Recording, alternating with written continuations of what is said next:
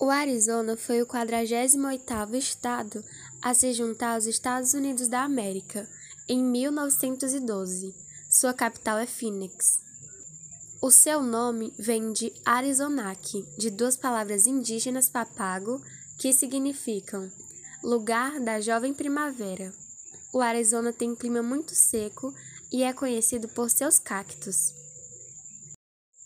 Atualmente, sua população é de 287 mil nativos e possui a segunda maior população nativa norte-americana dos Estados Unidos, estando atrás apenas da Califórnia.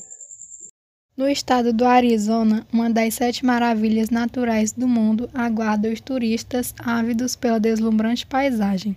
O Grand Canyon é um desfiladeiro íngreme, foi desenhado ao longo de 2 bilhões de anos com a ajuda das águas do Rio Colorado.